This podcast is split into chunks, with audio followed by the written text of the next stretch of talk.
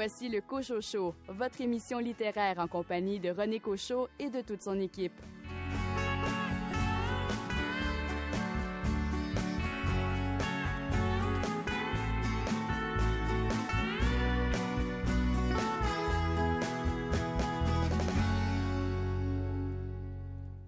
Bien le bonjour tout le monde, ici René Cochot, toujours heureux de vous savoir à l'écoute de cette émission axée sur la littérature d'ici. Nous espérons évidemment toute l'équipe que le contenu cette semaine euh, vous plaira. On a, on a quand même assez confiance. Il sera entre autres question des nouveautés euh, en librairie. Les livres commencent à sortir après évidemment une pause en raison de la pandémie. Louis Gosselin est avec nous. Louis, euh, cette semaine, euh, quel livre a retenu votre attention? L'été des disparus de Charlie Donnelly. Un entretien également avec Jonathan Reynolds qui signe aux éditions à lire le roman Abîme. Quant à vous, Richard Mignot, vous avez lu un livre qui me titille beaucoup. Quel est-il? Le jour où Kennedy n'est pas mort de R.J. Hillary. À tantôt. Caroline Tellier et Rachel Graveline sont également des nôtres euh, cette semaine. Caroline, votre livre? Je vous présente La naissance d'Homère par Georges Desmeules, publié chez l'évêque éditeur. Et de votre côté, Rachel Graveline, quel livre a retenu votre attention? Alors aujourd'hui, je vous parle de Dali de Chloé Varin, publié dans la collection C'est ma vie chez Guy Saint-Jean. Vous aurez également droit à la poésie du poète Marc-Alexandre Reinhardt. Bonne émission!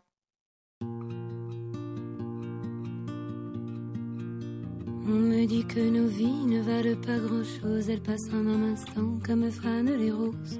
On me dit que le temps qui glisse est un salaud, que de nos chagrins il s'en fait des manteaux. Pourtant quelqu'un m'a dit que tu m'aimes encore. C'est quelqu'un qui m'a dit que tu m'aimes encore. Serait-ce possible alors?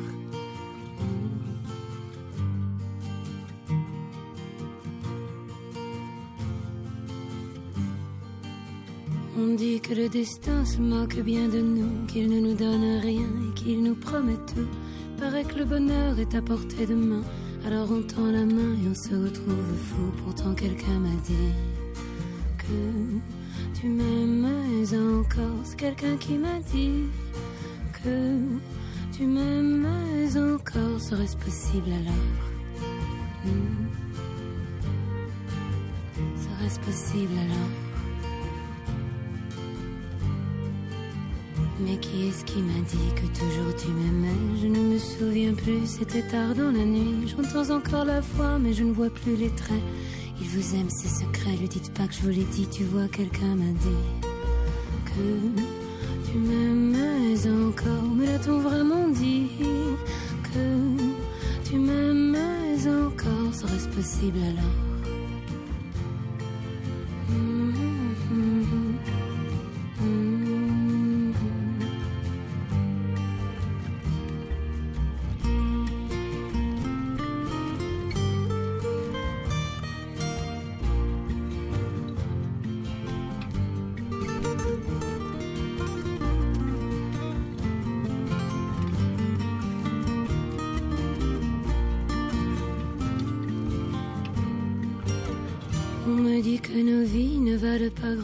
Elle passe en un instant comme fanent les roses.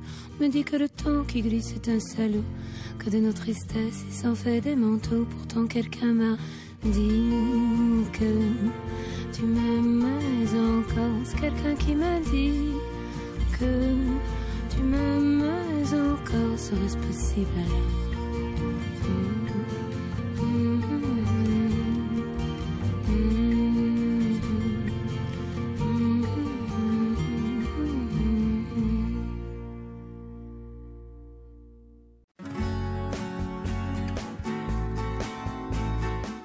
Sur les nouveautés littéraires.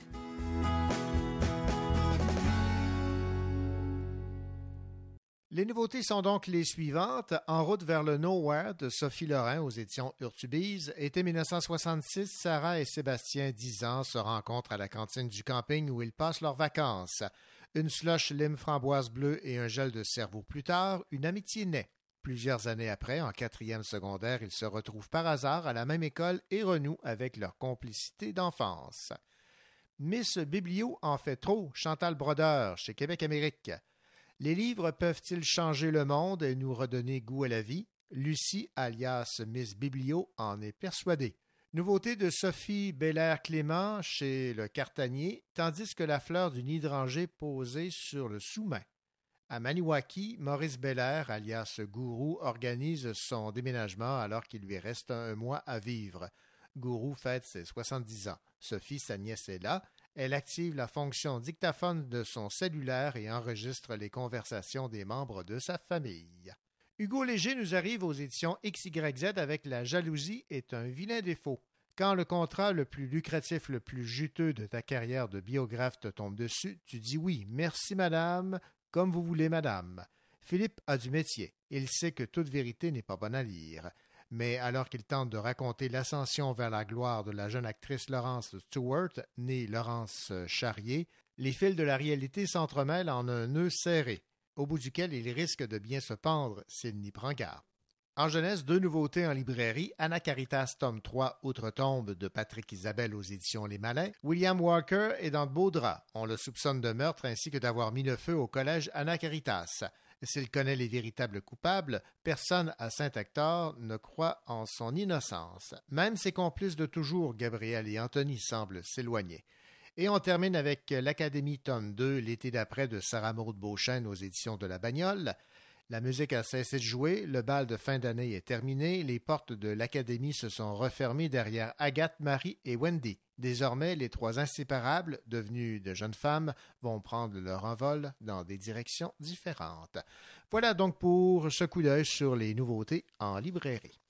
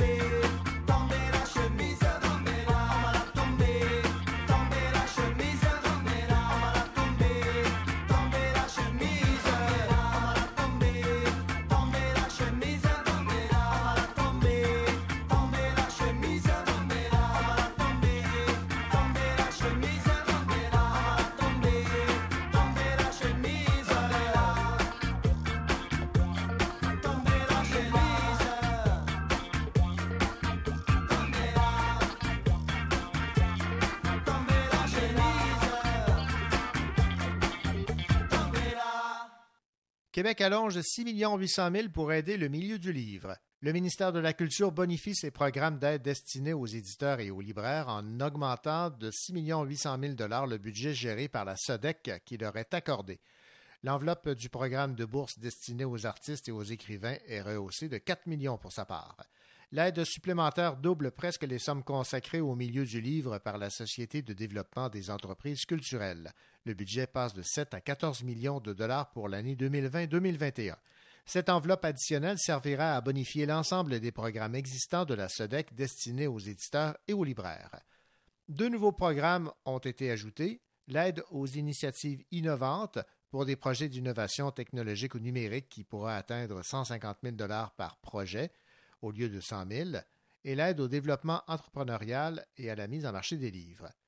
Le ministère de la Culture et des Communications accorde également une subvention additionnelle de 2 millions à Bibliothèque et Archives nationales du Québec, dont le budget de fonctionnement passera de 46 à 48 millions de dollars. Enfin, le gouvernement réitère son intérêt pour des projets numériques. Une somme de 14 millions est prévue pour financer des projets de transformation numérique. À la campagne, il y a toujours un truc à faire. Aller aux champignons, couper du bois, prendre l'air. À la campagne, on se fout des horaires. Comme les maisons du même nom, c'est secondaire. À la campagne, il y a toujours un truc à voir. Des sangliers, des hérissons, des vieux sur des tracteurs. À la campagne, il y a des lieux pleins d'histoire. Des châteaux tout cassés et des arbres centenaires. À quand on est citadin. À la campagne demande aux paysans le temps qu'il fera demain. À la campagne, on veut de l'authentique, du feu de cheminée et du produit régional. À la campagne, il nous faut du rustique, un meuble qui n'est pas en bois, ça nous ruine le moral. À la campagne, on dit qu'on voudrait rester. Paris, le bruit, le stress et la pollution. À la campagne, c'est la fête au cliché la qualité de vie et le rythme des saisons. À la campagne, on se prête des pulls quand on traîne sur la terrasse. À la campagne, il y a des jeux de société auxquels il manque des pièces. À la campagne, la nuit on ferme des volets. Y a des bruits dans la maison et dehors dans la forêt. À la campagne, dans mon lit plutôt crevé je préfère pas fermer l'œil et filer. À la campagne, en principe, on se lève tôt. Pas moi, je dors encore pour les raisons que vous savez. À la montagne, y a des chalets, des chamois. Mais c'est pas l'objet de cette chanson. Je voulais juste voir si vous suiviez.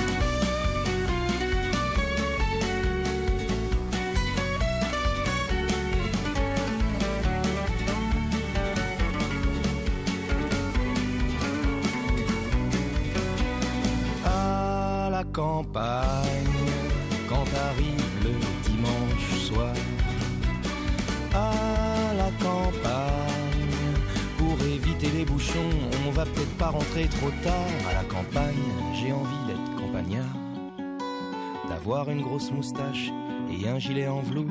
À la campagne, j'ai envie de parler terroir. Je m'en vais sacler le calanchais pour pas qu'il vente dans les labours. Ça me donne envie d'être robuste et taiseux le patriarche bourru d'une série de l'été de France 2, l'histoire d'une famille qui lutte pour son domaine. Mais j'ai jamais le temps parce que je reste que le week-end à loin le cri de la grivette cendrée à la campagne?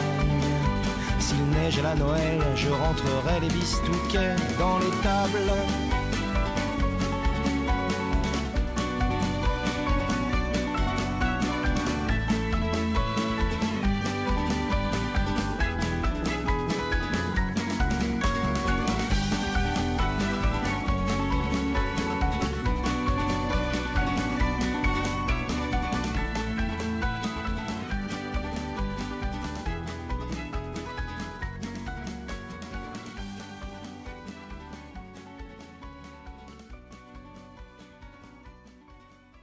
Ici Louis. Dans un instant, je vous parle du roman de Charlie Donnelly, L'été des disparus.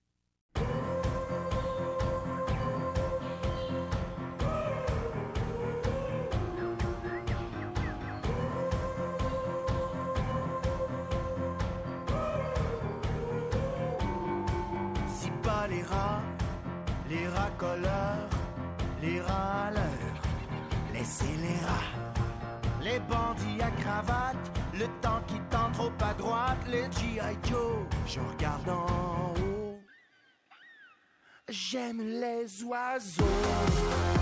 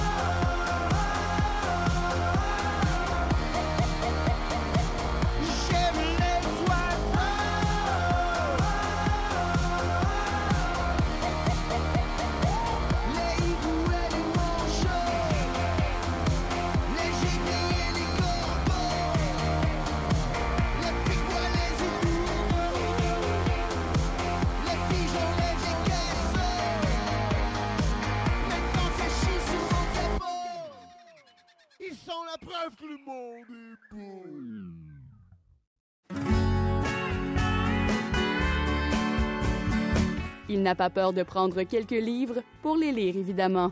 Louis Gosselin.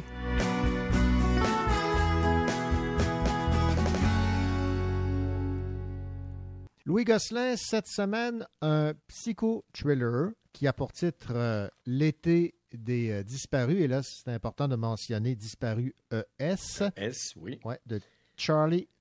C'est aux éditions Guy Saint-Jean, un livre de 365 pages. D'abord, un mot sur l'auteur Charlie Donnelly, qui est américain, de Chicago plus précisément. On dit de lui que c'est un auteur qui se spécialise dans les cold cases, les meurtres non résolus. Alors, L'été des disparus, ça raconte l'histoire de Rory Moore, qui est une experte en reconstitution de crimes et qui découvre dans le bureau d'avocat de son père récemment décédé les détails d'une enquête non résolue qui date de 1979.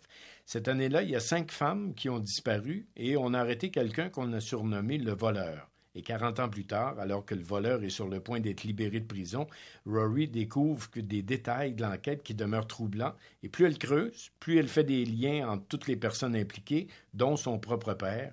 Et elle veut établir la vérité, donc elle se lance dans cette enquête-là. C'est un psycho-thriller très bien monté. On voyage de 1979 à 2019, de chapitre en chapitre. On part, on revient, 79, 2019, euh, tout au long du roman. Il faut être très attentif aux détails puis prendre le temps de lire. C'est pas c'est pas une lecture que vous allez lire euh, en écoutant de la musique ou en faisant autre chose, puis on perd un paragraphe, c'est pas grave, on se reprend. Il faut vraiment être concentré dans ce qu'on lit. Et plus vous allez être concentré, ben, plus vous allez prendre plaisir à lire le livre puis à découvrir les petites subtilités qui parfois passent en quelques lignes seulement dans un paragraphe, mais ce détail-là va vous être utile dans 25 pages. Alors, c'est important. Vous allez sûrement vous faire prendre au jeu pour euh, de qui est le ou la coupable ou quel lien y a-t-il entre les personnages. C'est très bien écrit d'ailleurs. L'auteur Charlie Donnelly doit publier en août prochain, à moins que la COVID ait bouleversé ses plans. C'était supposé être pour le mois d'août. Une autre histoire avec le même personnage de Rory Moore. Ça va s'appeler La Maison des Suicides. Ce sera surveillé au cours des prochains mois. Mais pour l'instant, l'été des disparus, très bonne lecture d'été. Euh, bien assis chez vous, patio, soleil, un verre, on lit ça. Bonne journée en vue. Mais avec un maximum de concentration. Voilà. Charlie Donnelly, L'été des disparus, un psycho-thriller publié chez Guy Saint-Jean, éditeur. Merci beaucoup, Louis. À bientôt.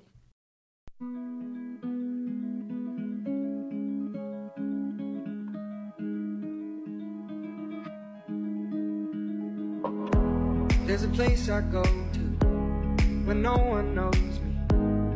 It's not lonely, it's a necessary thing. It's a place I made Find out what I made of. The nights I stayed up, counting stars and fighting sleep. Let it wash over me. I'm ready to lose my feet.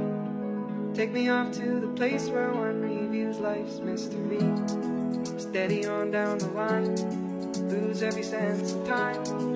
Take it all in and wake up that small part of me. Day to day, I'm blind to see and find how far to go. Everybody got their reason, everybody got their way. We're just catching and releasing what builds up throughout the day.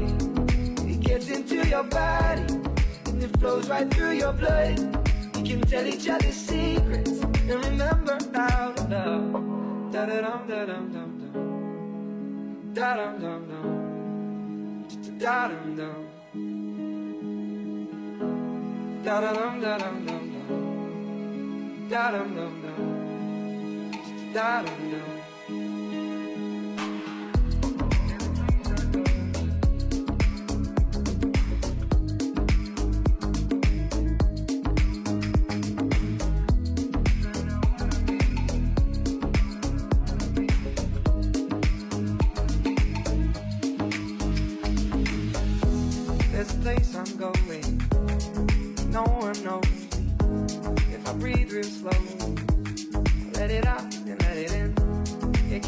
Terrifying to be slowly dying.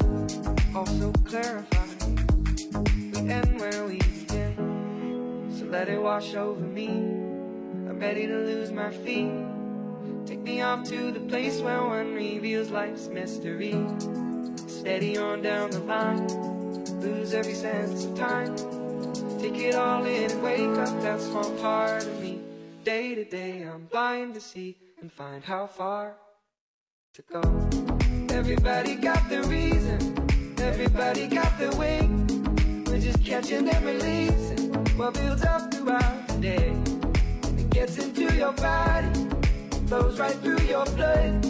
We can tell each other secrets and remember how love. Da da da dum dum da dum dum dum, da dum dum, da da dum da dum dum dum, da dum dum dum, da dum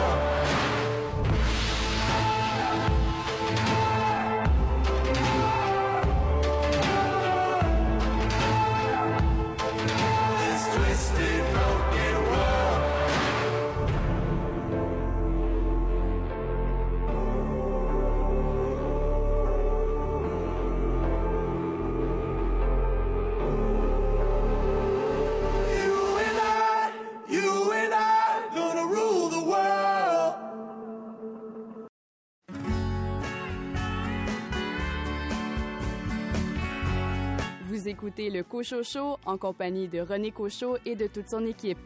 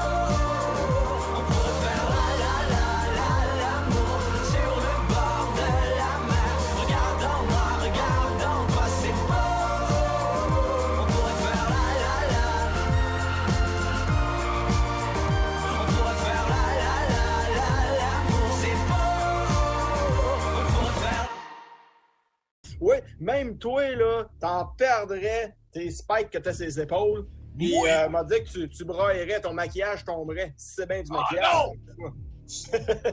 Tant que ça! Hey, écoute bien ça.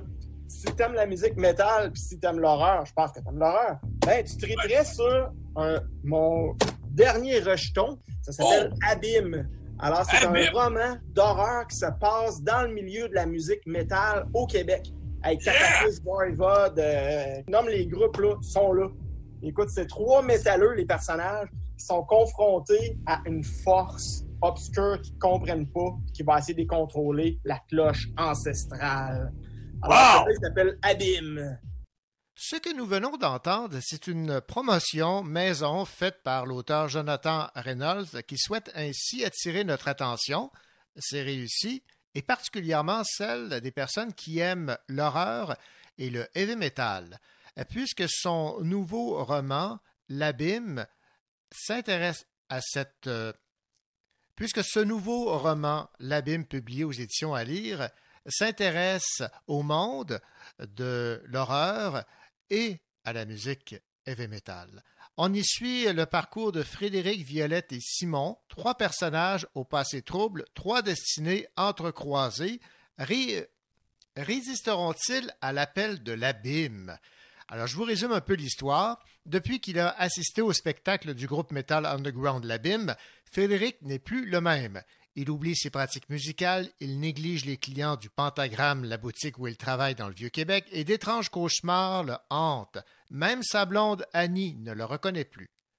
Pendant ce temps, dans la métropole, Violette est aussi tourmentée. Alors qu'elle tente d'éliminer une fois pour toutes Evelyne, son alter ego de prostituée, un curieux rêve l'ébranle. Au bar Les Catacombes, elle revoit Frédéric, son premier chum, le seul qu'elle ait vraiment aimé. Et quand elle l'aperçoit, pour de vrai, peu après, à ce même bar, elle n'en doute pas. Une force obscure les a réunis. Mais pourquoi? Et au Saguenay, Simon, jeune métalleux marginal, est recruté par un band dont il n'a jamais entendu parler. S'il le fascine d'abord, les membres du trio l'inquiètent rapidement. Qui et que sont-ils vraiment? Voici donc euh, le résumé. Voici donc le résumé de cette histoire qui met en vedette Frédéric, Violette et Simon, trois personnages au passé trouble, trois destinées entrecroisées, avec en toile de fond la cloche, l'appel de la cloche et l'abîme. Alors, je me suis entretenu avec Jonathan Reynolds, qui visiblement a eu un grand plaisir à écrire ce livre aux éditions à lire, et je lui ai demandé dans un premier temps qu'est-ce qui l'avait amené à s'intéresser autant au heavy metal. Oui, ben moi, dans le fond, c'est que je suis littéralement presque né dans le métal. Bon, peut-être pas quand j'avais euh, genre neuf mois, un an, mais dès que j'ai su euh, ce qu'était de la musique, ben j'avais deux grands frères, moi, qui étaient adolescents, là, donc euh, quand, j'étais au primaire, donc à 5-6 ans, eux étaient déjà adolescents, jeunes adultes, donc eux, tout ce qui était là, Iron Maiden, Metallica et compagnie, les disques vinyles, les CD qui arrivaient, les cassettes, j'ai littéralement grandi là-dedans, c'est un univers qui m'a toujours fasciné, autant par euh, les pochettes d'albums, les noms de groupes ou les, les paroles des chansons, c'est toujours plus grand que nature, ça sera rarement quelque chose, du genre, ouais, je prends mon café, blabla. Non, non, non, c'est comme, ah oui, telle divinité ou, ou tel monde. Ou, puis même des fois, quand des groupes abordent des trucs, euh, tu sais, des, des critiques sociales et tout ça, Mhm. ça sera jamais juste calme il y, a- il y a toujours une espèce de d'enracinement, là, tu sais, qui fait que c'est c'est solide, là. Je sais pas si, euh, si je cerne bien un peu le, le, le- le propos, là. Ben, évidemment, pour les- les- les gens qui connaissent moins bien la musique heavy metal, dans leur tête, tout, se ressemble. Mais ce qu'on ce qu'on découvre dans Abîme, c'est que il y a différentes nuances. C'est-à-dire, il y a le euh, death metal, le heavy metal, il y en a plein, là. Oui, ben un petit peu, j'imagine. Là, je vais parler à travers mon chapeau parce que je connais pas vraiment le jazz. Tu sais, je connais un peu Miles Davis ou bon euh, Coltrane, des musiciens comme ça, mais mais c'est un petit peu comme dans le jazz. Il y a pas juste du jazz. Il y a comme vraiment beaucoup de de, de, de ramifications, de, variations à cette musique. C'est la même chose dans le métal. Ça s'est tellement développé depuis bon, euh, ben ça fait 50 ans que Black Sabbath a sorti son album euh, ben, justement éponyme Black Sabbath et Mhm. que selon plusieurs et dont moi aussi, on c'est comme la naissance du heavy metal. Donc, euh, écoute, en 50 ans, il s'en est fait des variations et. Tu sais, c'est parce que dans, l'esprit des gens, des fois, c'est ce qui était populaire dans les années 80, puis que finalement, c'est du glam rock, tu sais, Motley Crue, euh, Def Leppard, tu sais, des espèces de hero, de guitar hero avec les disprinettes d'un cheveux. Mais le métal, c'est tellement autre chose que ça. Et c'est de la musique réfléchie, c'est ce qu'on ce qu'on apprend aussi. Il, y a, il y a toute une réflexion derrière ce qui est euh, composé, ce qui est écrit. Oui, ben, dans le fond, euh, tout dépendant justement des, différentes variations de métal, mais souvent même c'est des les musiciens, euh, comme on dit, c'est pas des deux tics en guillemets là. Tu sais, il, y, en a là-dedans euh, qui ont, voyons, qui, viennent du conservatoire de musique et tu sais, ils adorent en fait pour la une bonne partie la musique dite classique là. donc les, grands compositeurs, Mozart, Liszt, etc., etc. Donc ça transparaît dans certains groupes. Il y a des parfois là, vous avez, garde remplacer, disons, tel euh, solo de guitare ou tel euh, envolé de, de basse, là, de basse guitare par du piano ou des violons, mon Dieu, ça fonctionne. Ça serait du classique, c'est juste la façon que c'est joué. C'est avec la distorsion, avec l'espèce de puissance, mais au bout du compte, c'est réfléchi comme musique. En fait, on compare souvent ça à un chaos contrôlé. Tu sais, euh, mettons, je vais juste faire la comparaison. La musique punk, souvent, bon, tout dépendant des différentes variations, ça, c'était un chaos, genre bang, ah ouais, dans ta face. Tandis que souvent, le métal, on prend ce chaos-là et on le contrôle. Je sais pas si ça fait du sens, mais en tout cas, quand je l'explique, pour moi, ça n'en fait. oui, ça, ça, ça a plein de sens. Jonathan Reynolds, dans euh, Abîme, évidemment, on vient de le mentionner, là, vous abordez euh, la musique euh, dite euh, heavy metal ou euh, sous, différentes formes, mais évidemment, il y a une part de, fantastique et de, peur dans votre roman.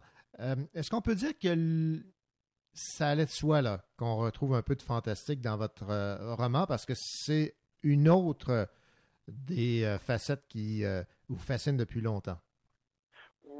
Ben, tout à fait. Euh, J'en reviens encore à mes deux grands frères, heureusement, qui ont été là, coudons, dans ma vie.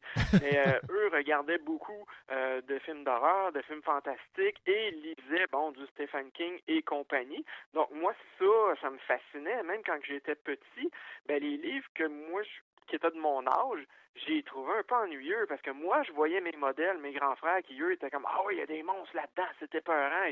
Donc, j'étais comme Ah, j'ai hâte, moi aussi.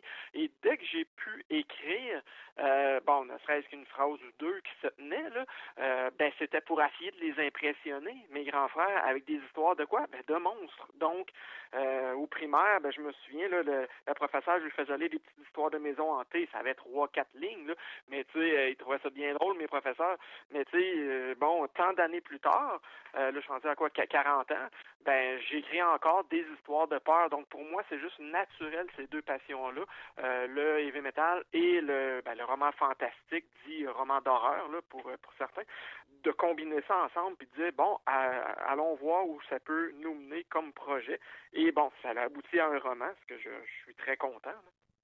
Frédéric, Violette et Simon, ce sont les personnages principaux de votre euh, roman euh, Abîme, euh, Jonathan Reynolds. Trois personnages au passé trouble et trois destinées entrecroisées. Est-ce que ça a été un, exercice difficile de marier ces, ces trois destinées entrecroisées?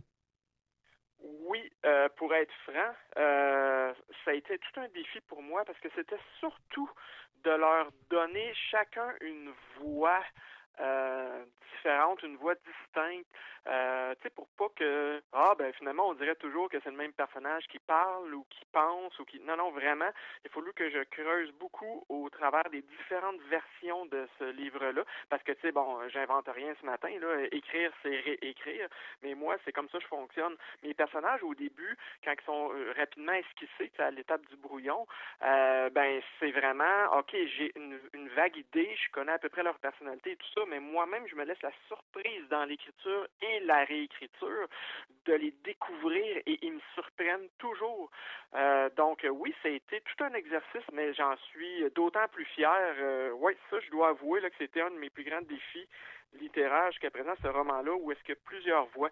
C'est trois personnages principaux, mais également d'autres euh, personnages secondaires qui se greffent euh, à, ces trois personnages principaux-là. Donc, et chacun a, vraiment leur voix, leur façon de penser, leur langage. Parlez-moi un peu de l'aspect fantastique euh, de votre roman, parce qu'il y a évidemment un aspect plus réel avec ce groupe de, musique, Simon, ce jeune métalleux là, qui est recruté par le band. Parlez-moi un peu de l'aspect fantastique qui se retrouve dans votre roman personnages, comme euh, vous le disiez tout à l'heure, qui sont, euh, entre guillemets, sans faire de jeu de mots avec le titre, mais qui sont abîmés par la vie et qui commencent à ressentir justement un appel, une espèce de force qui les écrase, qui les veut, ils savent pas pourquoi, ils n'ont jamais entendu parler de ça, une espèce de mystérieuse cloche ancestrale. Et euh, certains personnages, disons dans le livre, là je veux vraiment pas vendre la mèche, mais sont, disons, plus forts que d'autres. Pas fort physiquement, mais émotionnellement, psychiquement, pour essayer de résister à cette espèce de force vraiment surnaturelle et euh, je dirais puissante que l'être humain. Là, faut vraiment pas que je m'aventure plus loin pour pas trop vendre la mèche. Là. Mais oui, je dirais que oui, certains personnages vont peut-être réussir à y résister à cet mm-hmm. appel-là, aux, résonances, tiens, de cette cloche-là. Mais évidemment, pour avoir la réponse, il faut lire votre euh, roman Abîme, publié aux éditions euh, à lire. Merci beaucoup. Merci, ça fait plaisir. Au revoir.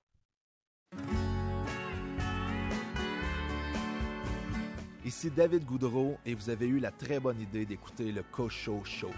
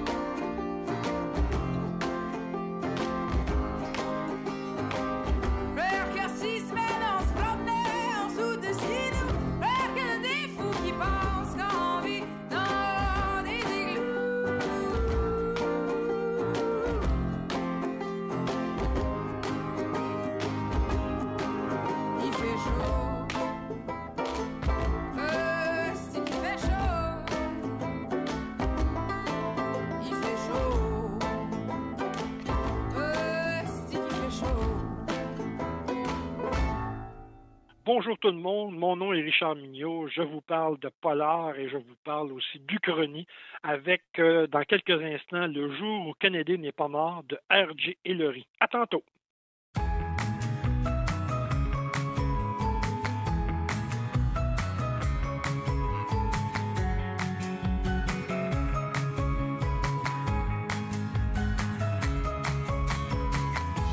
Courir à perdre Étoiles,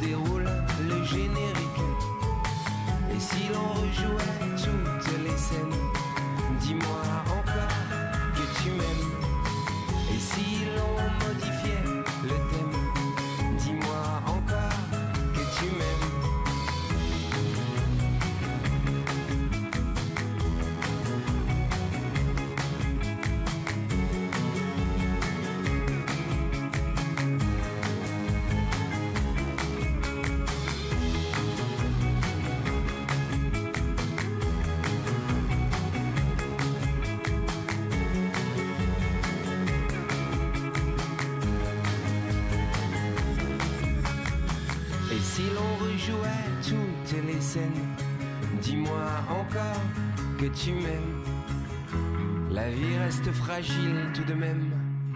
Et ce trafic qui nous emmène. Et si l'on rejouait toutes les scènes Dis-moi encore que tu m'aimes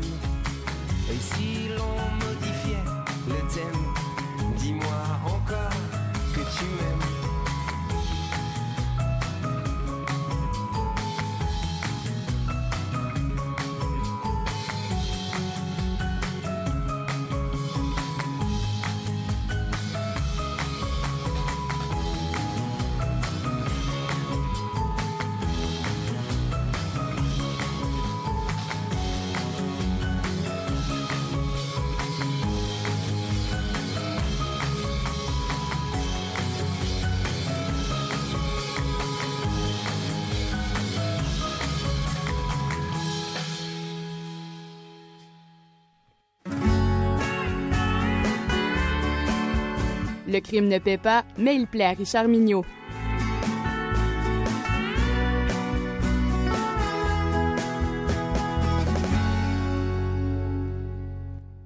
On le retrouve avec le plus grand des plaisirs. Il s'appelle Richard Mignot. Richard, bonjour.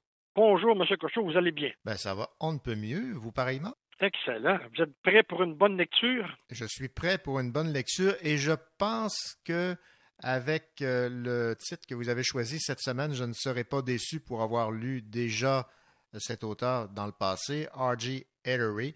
Et le choix cette semaine, c'est Le jour où Kennedy n'est pas mort aux éditions Sonatine. Déjà le titre en partant, là. Exactement. Un nouveau roman de R.J. Lurie est toujours un événement.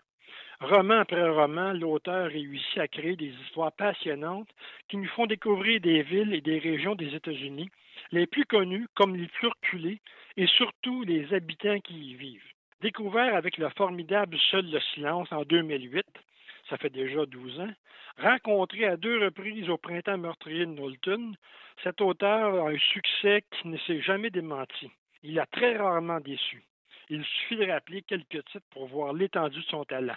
Vendetta, Les Anges de New York, Les Assassins et l'excellent Le Chant de l'Assassin paru l'année dernière. À la lecture de ces romans, on a tendance à oublier qu'il est britannique, tant sa connaissance de l'Amérique profonde et celle des grandes villes des États-Unis est si bien décrite et si bien documentée. Il est sûrement le plus américain des auteurs anglais.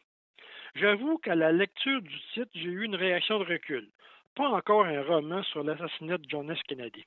Et en lisant la quatrième couverture, j'ai eu une autre crainte que l'auteur répète de façon moins brillante le très bon roman de Stephen King, 22 11 63. Oui.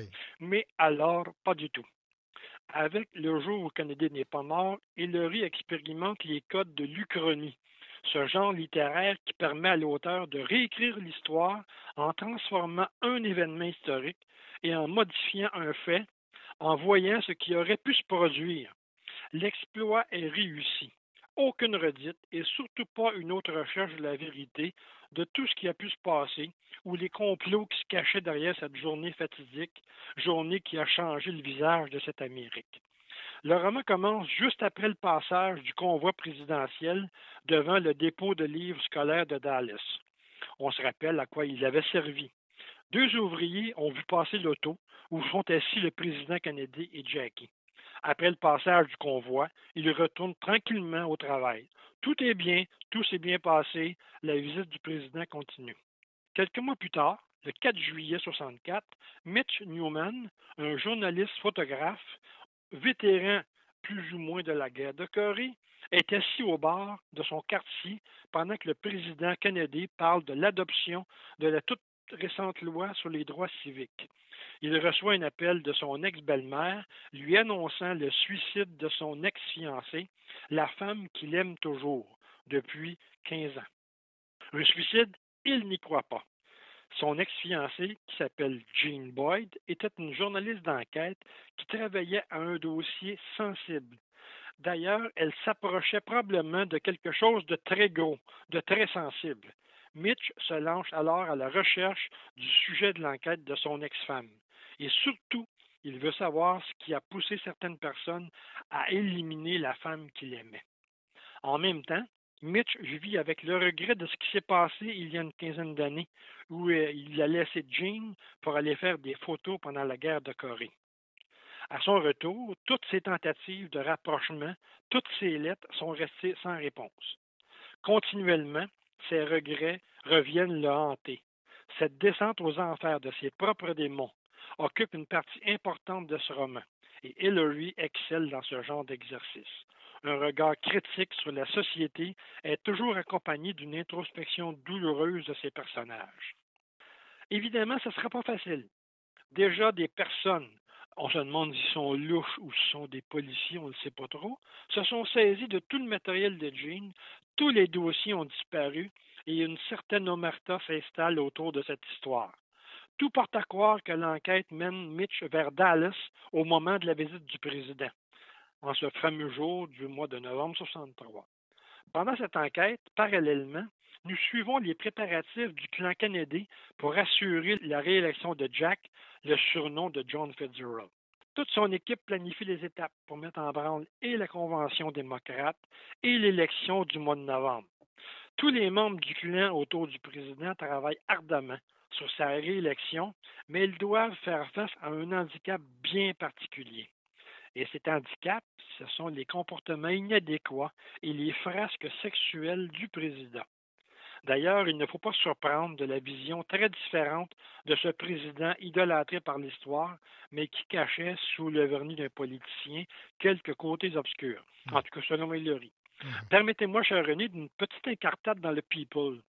Ce président qui a déjà avoué au premier ministre de l'Angleterre que s'il ne faisait pas l'amour au moins une fois par jour, il souffrait une mot de tête. En lisant la liste des nombreuses maîtresses qu'Hillary énumère en postface, on peut être certain que ça n'a pas dû lui coûter très cher de Tylenol. D'accord. Ça, c'est la portion people. oui, c'est cela, oui. Referme-moi la, Referme-moi la parenthèse des mots de tête. D'accord. à la mesure du talent de conteur de R.J. Lurie, j'ai été happé par cette histoire passionnante. Autant l'enquête de Mitch, qui a parti de presque rien, et malgré le fait que tous les indices ont disparu, que par le côté politique d'une élection américaine, l'auteur nous transporte au centre de l'action, dans les officines du pouvoir américain ou dans les coins sombres de Dallas ou de Washington. Comme lecteur, on se retrouve au milieu d'un groupe de personnes qui n'ont aucune conscience de ce qui s'est réellement passé ce fameux 22 décembre 63. Alors, quand on rencontre les Robert Kennedy, les Jackie Kennedy, les Lee Harvey Oswald et Jack Ruby, on se sent un peu privilégié de connaître la réalité en suivant cette fiction, des événements qu'eux ignorent complètement. Ce douzième roman d'Hillary est un des très bons romans de cet auteur. Comme à son habitude, il a su allier l'analyse psychologique de ses personnages et la vision d'une société américaine avec ses qualités et ses défauts. Encore une fois, l'auteur britannique a réussi à nous dépeindre brillamment la société américaine, avec une histoire passionnante et très bien écrite. C'est un excellent roman de vacances à la mesure du talent de R.J. Hillary. Bonne lecture. Ben, vous m'avez convaincu. Je cours à l'instant pour me procurer ce livre. Le jour où Kennedy n'est pas mort de R.J. Hillary aux éditions euh, Sonatine. Vous savez que le mot à la mode pendant la pandémie, c'était se réinventer. On pourrait pratiquement dire qu'il a réinventé euh, la saga Kennedy. En effet, avec, avec, avec le plaisir de lecture qui va avec. Voilà. Merci beaucoup, Richard Mignot. C'est un plaisir. Bonne journée.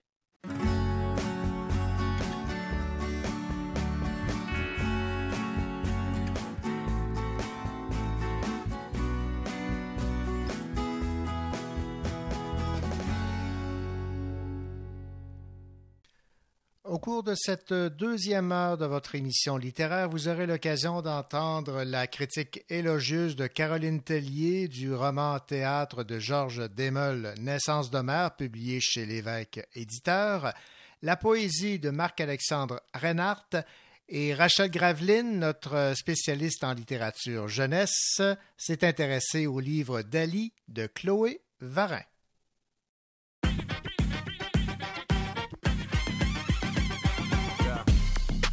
concept fly, live a plein de bières, j'ai le compte verify. J'ai des connexions taille, j'ai une collection de time, une coupe de médailles pour le Pizza World Game. J'ai le cœur sa main, puis l'estomac dans les talons, j'ai le flair d'un chien, puis le d'un étalon. J'ai des hoodies homies, puis une part de bonnéon. J'ai mes black jeans sur le cheval blanc de Napoléon. J'ai des boxers en bambou, la douceur de Vendoux. Des groupies en région qui se font tatouer dans le cou. Des rappers has-been qui essayent encore d'être dans le coup, qui veulent me vendre leur tape devant les galeries d'Anjou. J'ai deux ou trois blocs pour le cancan illégal. Quand je me fais toujours des conditions idéales. Comme ça doit tout couche qui fournit le médical. Je mets la merch à Curry, c'est même pas la véritable. J'ai un bac de recyclage, une poubelle puis un compost. J'ai un stylo, un neuf à une aiguisoire, un compas. NHL 2020 sur ma nouvelle console. J'ai la signature de Jolin sur mon nouveau contrat. J'ai ma passe de saison du sous de Saint-Félicien. J'ai une paire de pantalons avec des motifs de requin. J'ai une coupe de paires de souliers qui sont américains. J'ai des boys dans mon bac, des bons samaritains.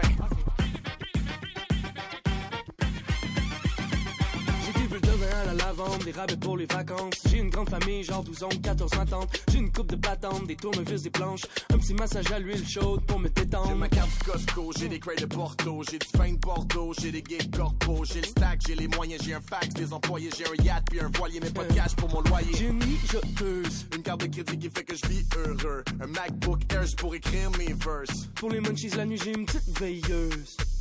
j'ai les guitares et les pianos, j'ai les trompettes et les sax. J'ai le contact corrompu pour esquiver les tags. J'ai les vibes qui up le crowd, puis dégueulasse. J'ai les status dans le rap comme les Jay-Z et les Nash. J'ai un transcrit de 4 trous, un, nouveau tattoo. J'étais dans les festivals western avec les Pikachu. J'ai un poteau 16 places. Une crise de grosse terrasse. J'ai une recette secrète des galettes à la mélasse. Un like pour le vogue. J'ai un ride puis un vélo. J'ai un sac de méli-mélo. J'ai une cape de super-héros, j'ai le feu du wasabi. Puis des piments à l'avignon. J'ai l'œil de Kakashi. J'ai le sou de Naruto.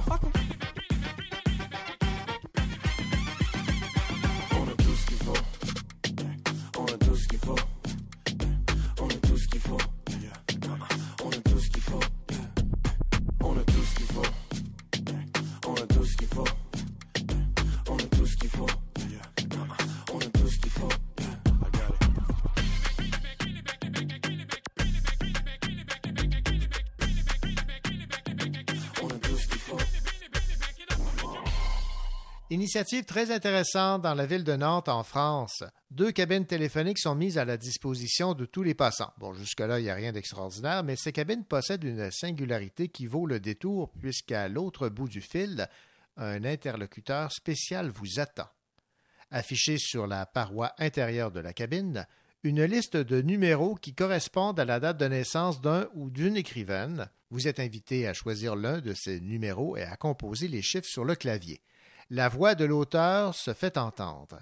Une cinquantaine d'auteurs sont ainsi joignables, entre guillemets, dont Marguerite Yourcenar, George Orwell, John Steinbeck, Philippe Lançon, Patrick Modiano ou encore Sylvain Tesson, pour ne nommer que ceux-là. Alors, euh, belle initiative. Moi, j'aimerais ça que ça se fasse ailleurs. Pourquoi pas Sherbrooke?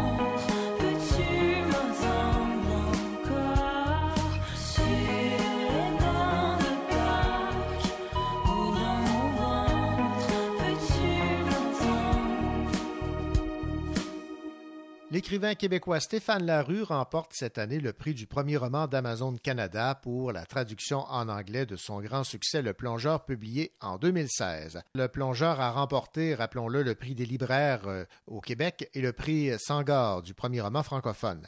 Il avait aussi été finaliste pour le prix du gouverneur général et le prix littéraire des collégiens.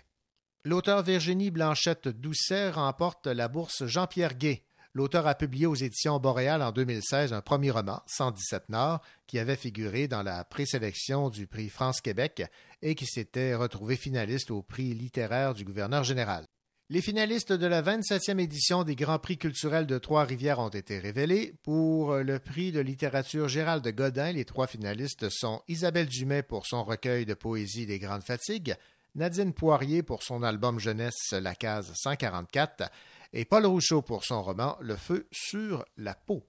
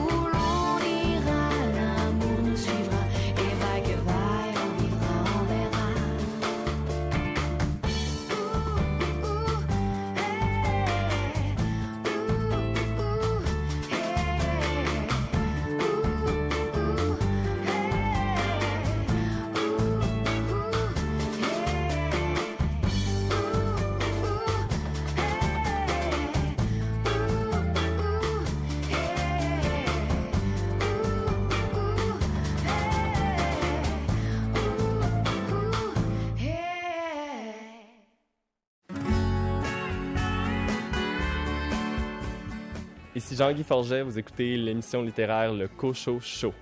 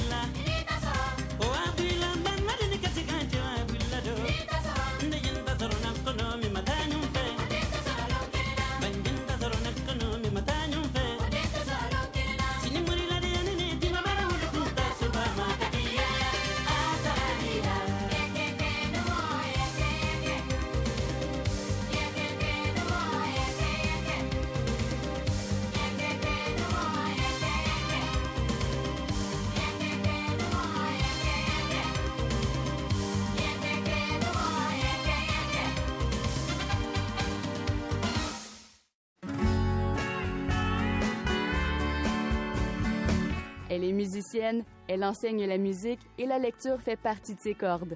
Caroline Tellier.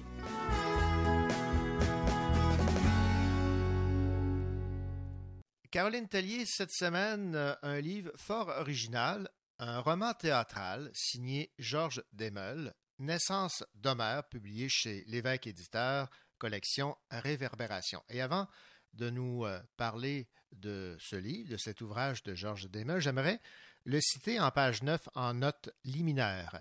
Départager le vrai du faux, l'invention ancienne de l'invention récente ne s'avère pas facile quand on s'intéresse à la guerre de Troie. De fait, on ignore si ce conflit pour récupérer la belle Hélène a réellement eu lieu. Alors, on est situé maintenant. Parlez-moi de ce livre et de Georges Desmeules. Je situe un peu Georges Desmeules. Euh, il est professeur de littérature et c'est un spécialiste des mythes, des mythes littéraires. Il s'intéresse de plus à l'Antiquité. C'est son troisième roman. Le roman est évidemment divisé comme des scènes de théâtre et la plupart des scènes commencent avec des notes scéniques très précises. Je vous en lis une qui m'a parlé un petit peu plus. Un voile s'efface peu à peu tandis qu'un maigre faisceau lumineux balaie l'obscurité. Des notes grêles comme des osselets qui se heurtent composent parfois une musique incertaine, une gamme pentatonique ascendante ou descendante en sol mineur.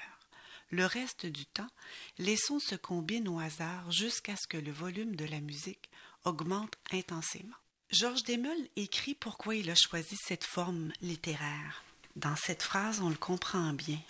Comme ces personnages ne manquent ni de panache ni de grandiloquence, j'ai pensé les faire évoluer sur les planches d'un théâtre imaginaire. Après tout, ils déclament plus qu'ils ne parlent. Donc Georges Desmeules s'approprie l'histoire.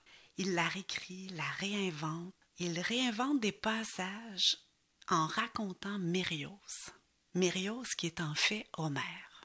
Et ce Mérios est nommé Laède, le barde officiel, en fait l'agent plénipotentaire, par Mélénas, le roi de Sparte. Mérios sera donc chargé de raconter les exploits de ce roi et la guerre qu'il déclenche pour récupérer sa reine Hélène. Je vous lis un échange entre Mélénas et Mérios. Vous allez voir, c'est savoureux, plein d'esprit. Mélénas commence. Le roi. Je devrais vous faire étriper sur le champ, mais je ferai une exception ce soir. Vous avez mal choisi votre conseiller si vous vouliez un chant harmonieux, et mal choisi votre aide si vous vouliez de sages conseils. Mélénas se tait à nouveau, comme si une vérité s'imposait à lui. Voici une splendide idée. Et si, plutôt que de me contenter d'échanger avec vous des serments ambigus, je vous ordonnais d'entamer le récit de cette épopée à venir. C'est décidé. Vous serez rapporteur de guerre. Donc ce Mérios se retrouve témoin de toutes les manigances de ce roi, narcissique et nourri par une passion amoureuse déraisonnable. Ce roman met en scène les rencontres de Mérios avec de grands héros dont euh, il chantera les exploits des héros comme Achille, Ulysse, Hector, entre autres. Et donc, pendant tout le roman, il relate la guerre de Troie. Mérios sera inspiré par la déesse Athéna tout le long du roman, et c'est Athéna qui sera la narratrice et qui lui soufflera ses réponses. Je vous lis un extrait. Athéna parle à Mérios et il le fera parler. Il sera toujours temps de rétablir la vérité au moment opportun pour l'heure, ferme les yeux et prononce les mots qui s'alignent dans ta tête. Mérios parle. Nul mortel ne rivalise avec Zeus. Hermès surpassera toujours le meilleur des Aèdes, mais aucun dieu ne prendra la place d'un homme, n'ajoutera une mesure d'immortalité dans la balance des combats. Les guerriers lutteront à la manière des flammes dans un feu. La marche des armées secouera le sol on croira une secousse imposée par Hadès. Jamais tremblement de terre n'aura un tel retentissement dans la mémoire des peuples. Pour une fois, Mélena semble pris de court.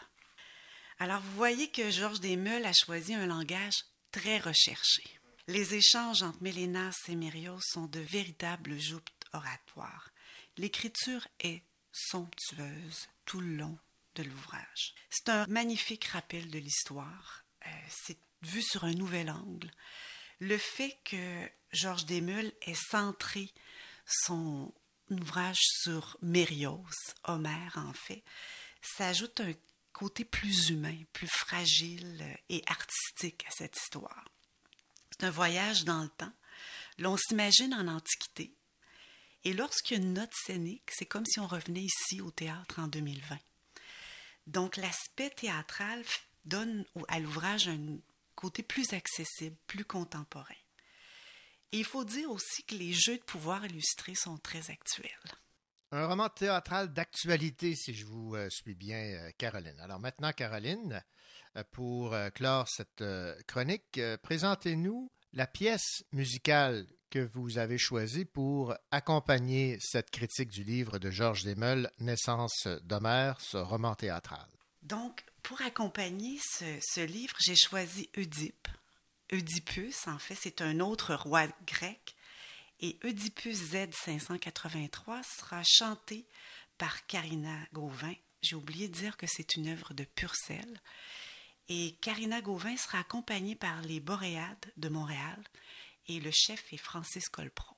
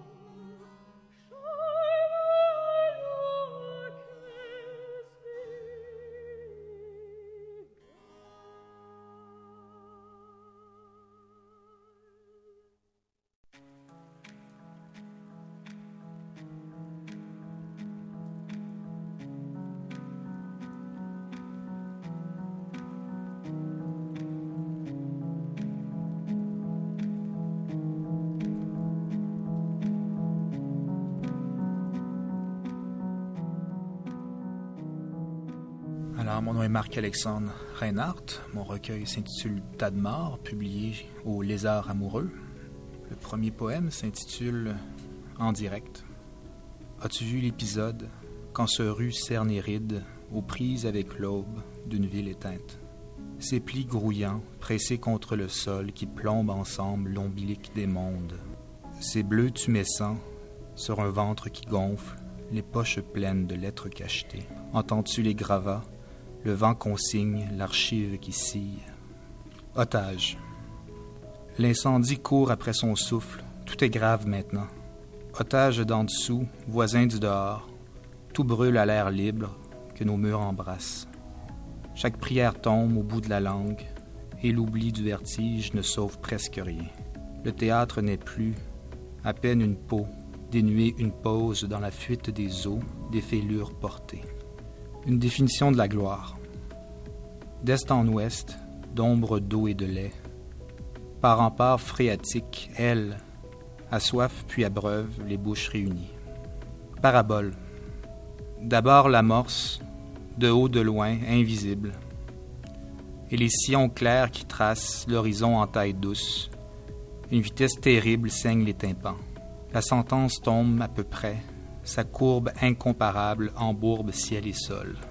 Les bras couvrent les têtes, les mains couvrent les bouches, l'aîné ne revient plus du silence des joues pâles, mille fois embrassé.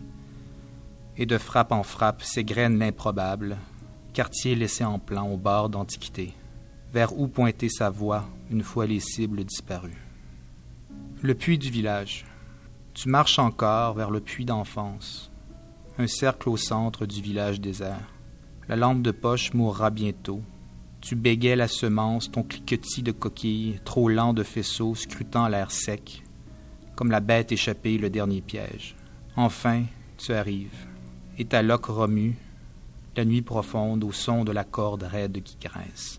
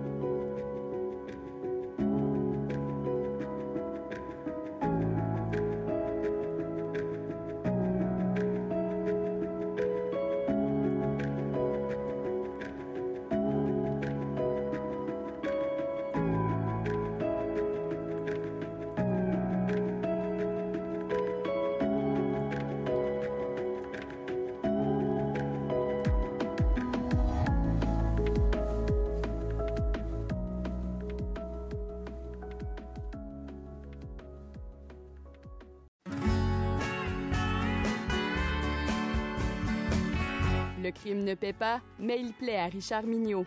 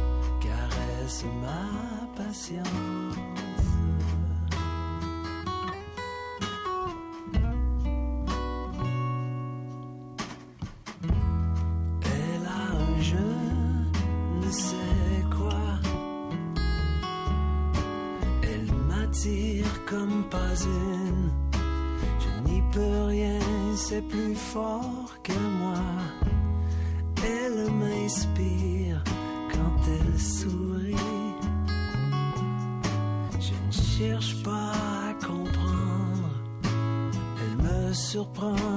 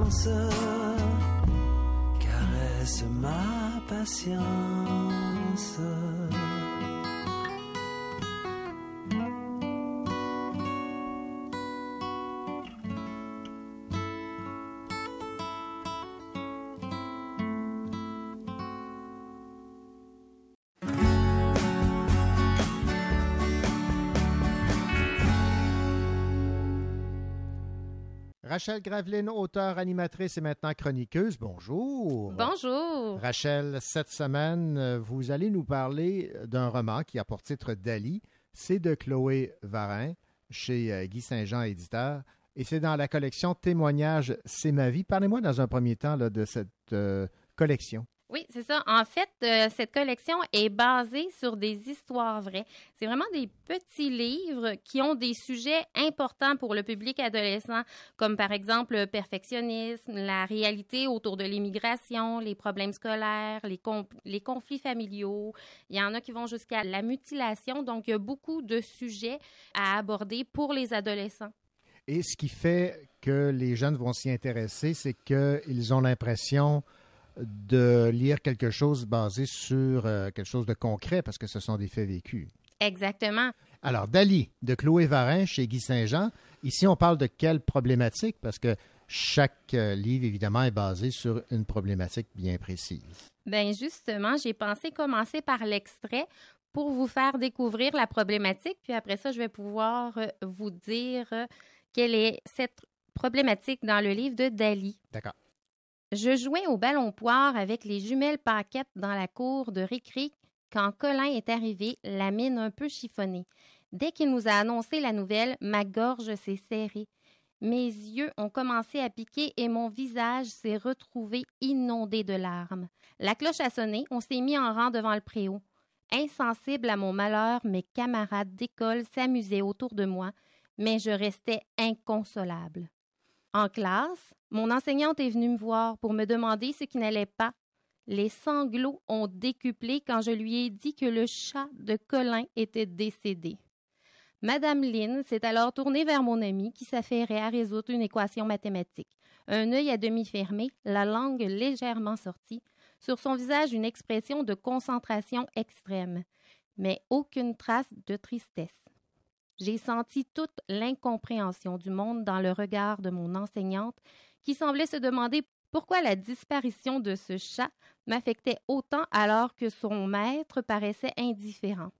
C'est à ce moment précis que j'ai compris que j'étais plus sensible que la moyenne des gens. Alors, vous aurez compris ici que dans Dali, la problématique de la jeune fille, c'est l'hypersensibilité. Voilà. On est situé. Alors, parlez-moi un peu de la plume de Chloé, la façon dont elle a choisi de- d'aborder euh, cette thématique. En fait, euh, l'histoire commence euh, alors que l'adolescente se retrouve dans le bureau de la psychoéducatrice et c'est d'ailleurs la psychologue qui va l'inviter à replonger dans ses souvenirs et c'est pour ça que, que, que l'on se retrouve avec cette bride de souvenirs-là.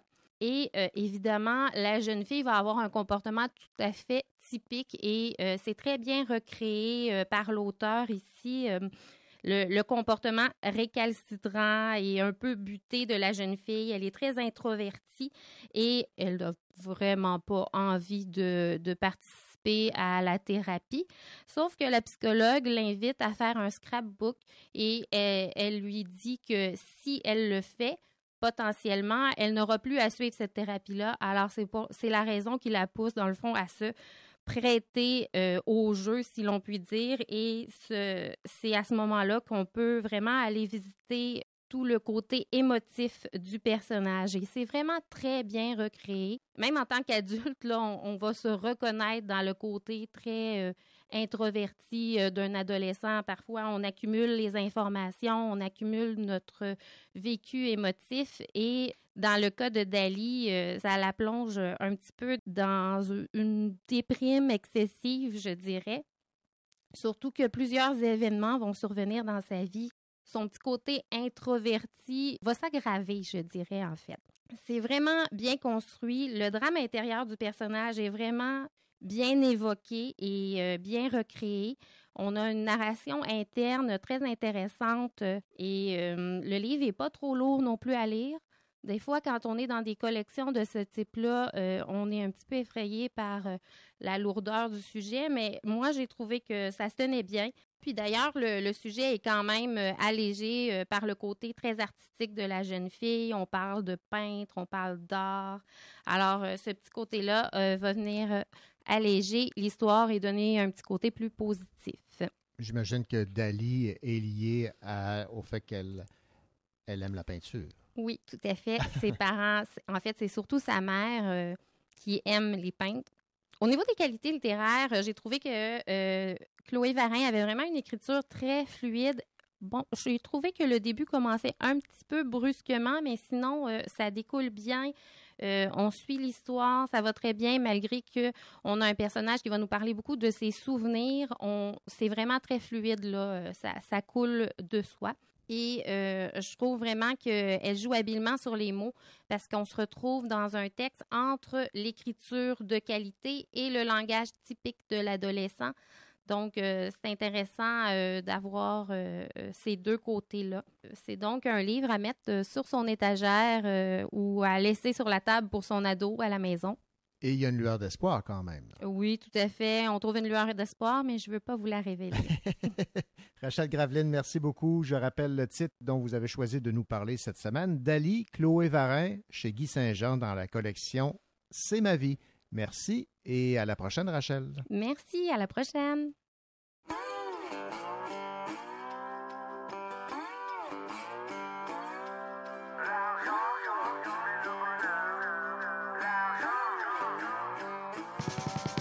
Je vais chez mon garage dit pour faire changer mes pneus, ça coûte de l'argent. Yeah. Je vais chez mon barbier pour faire couper mes cheveux, ça coûte de l'argent. Oui, l'argent fait le bonheur. Je vais au magasin pour m'acheter des cossins, toujours l'argent. Yeah. Je veux manger des bananes, manger des dîners en canne, mais j'ai pas d'argent. C'est ça qui est le malheur. L'argent fait le bonheur. L'argent l'argent fait le bonheur. L'argent. Si tu veux voyager, veux t'amuser, ça prend l'argent. Si tu veux t'éclater, que ta nana prenne son pied, ça prend l'argent. Oui, beaucoup, beaucoup d'argent. Sing. Oh yeah. Hey, yeah, yeah.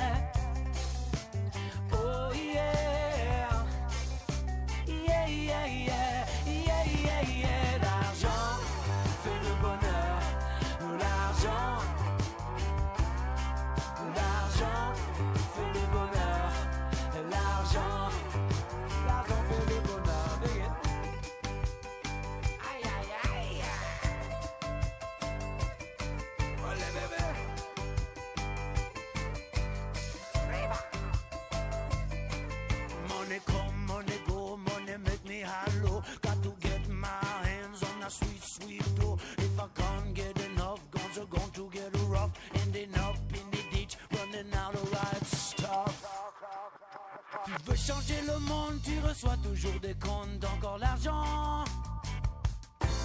Et ça monte et ça monte, pour toi c'est la fin du monde. Fuck l'argent, mais l'argent fait le bonheur. Quand tu en auras plus, t'auras manqué l'autobus. Usé comme tout tes gugus, t'auras perdu tout ton temps. Pour l'argent, qui fait le bonheur. L'argent, l'argent fait le bonheur.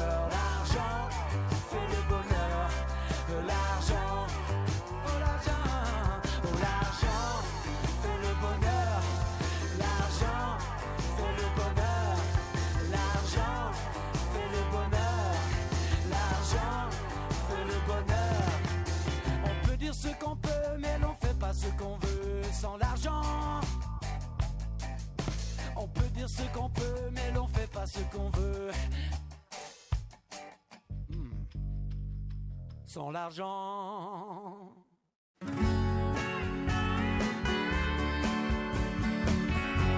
Vous écoutez le Cochot Show en compagnie de René Cochot et de toute son équipe.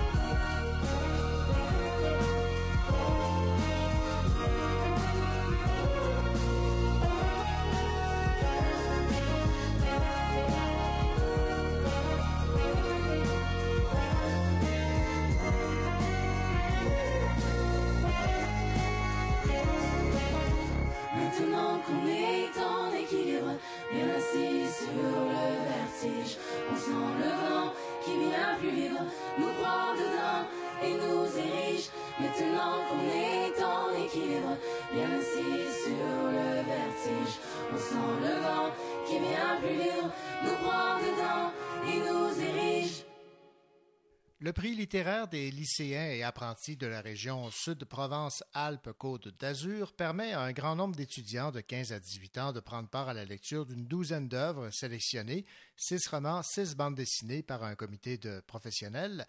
L'organisation de ce prix est aussi l'occasion de rencontrer des auteurs finalistes, un éditeur et de participer à une quinzaine d'heures d'ateliers artistiques. Et cette année, un millier d'élèves ont été appelés à voter pour leur titre préféré.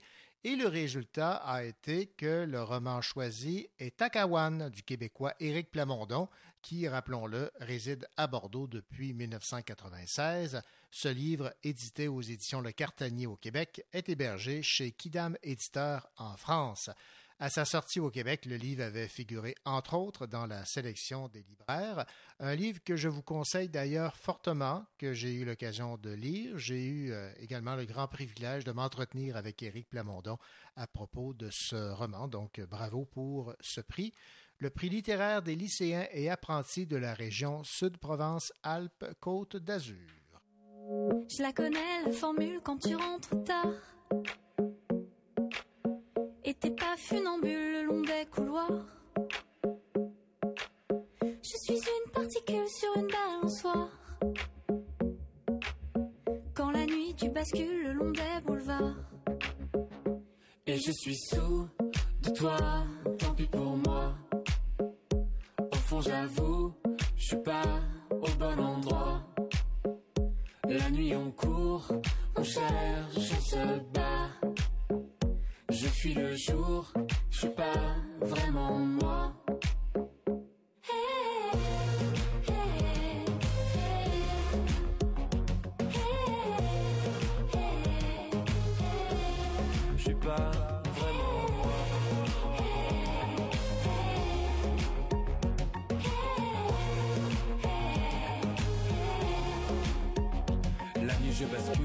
Avant on simule. Le jour est un costume un peu trop décousu. J'écoute, grâce au verre je flotte sur ton monologue. J'écoute le flot de l'alcool sur ton flot de paroles.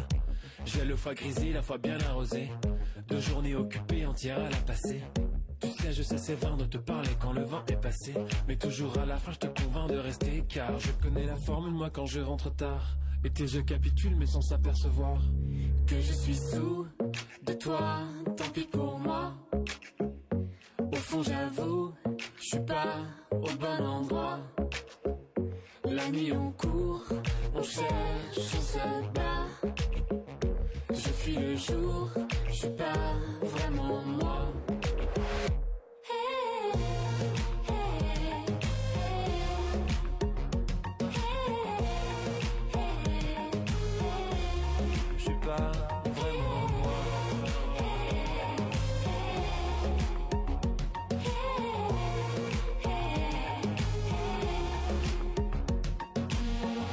Connais, la formule quand tu rentres tard. Et t'es pas funambule le long des couloirs. Je suis une particule sur une balançoire. Quand la nuit tu bascules le long des boulevards.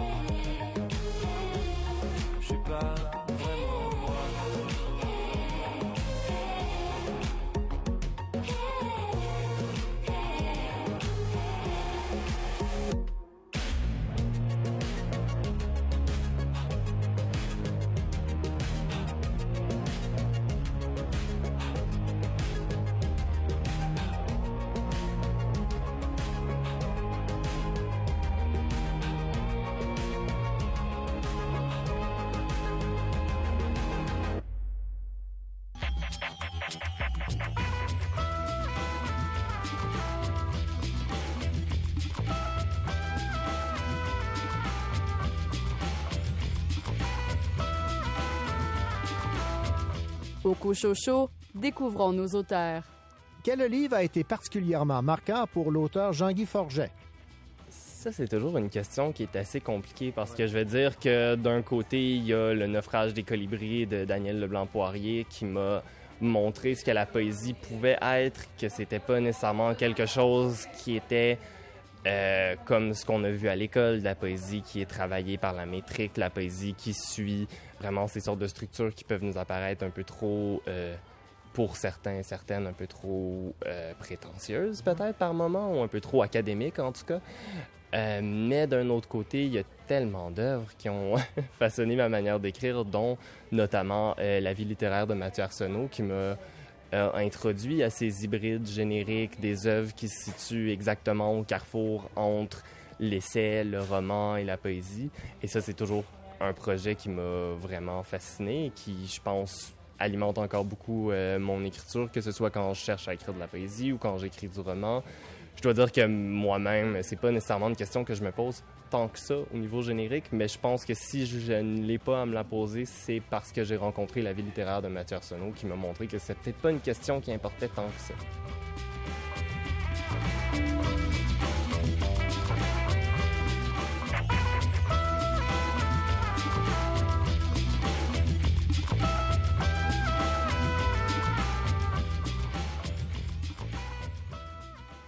Eh bien voilà, c'est ainsi que se termine cet autre rendez-vous littéraire auquel nous vous convions chaque semaine. Ici René Cochot. Au nom de toute l'équipe, nous vous souhaitons une belle semaine et surtout de belles lectures. Je vous rappelle également que vous pouvez écouter le Cochot Show où que vous soyez quand vous voulez grâce à la balado. Allez, à la semaine prochaine.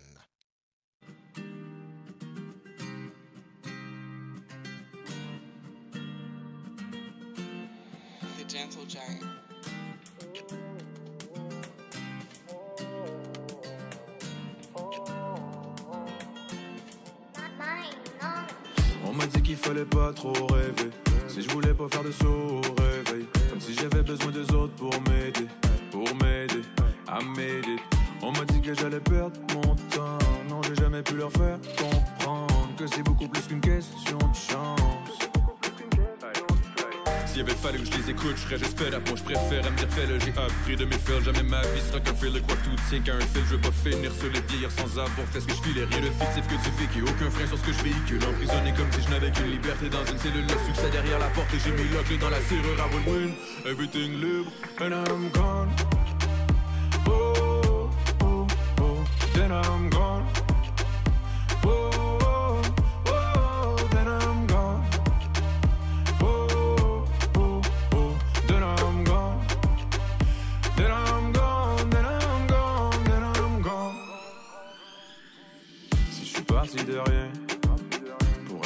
Maintenant, c'est que j'ai relevé le défi. Tu pourrais aussi si tu voyais assez grand. Peu importe d'où tu viens, si tu voulais vraiment, tu verrais que l'infini est pas si loin. Suffit d'y mettre l'effort et le temps. J'ai perdu des proches qui croyaient tout possible. Pour moi, Kate, je me suis retrouvé dans le vide jusqu'à ce que je vise la cible et que je tire dans le mille. C'est pour eux que je le fais. Je veux pas qu'il y ait de regrets cru en moi, même si j'étais qu'un kid. I will win everything libre and I'm gone. Oh, oh, oh, then I'm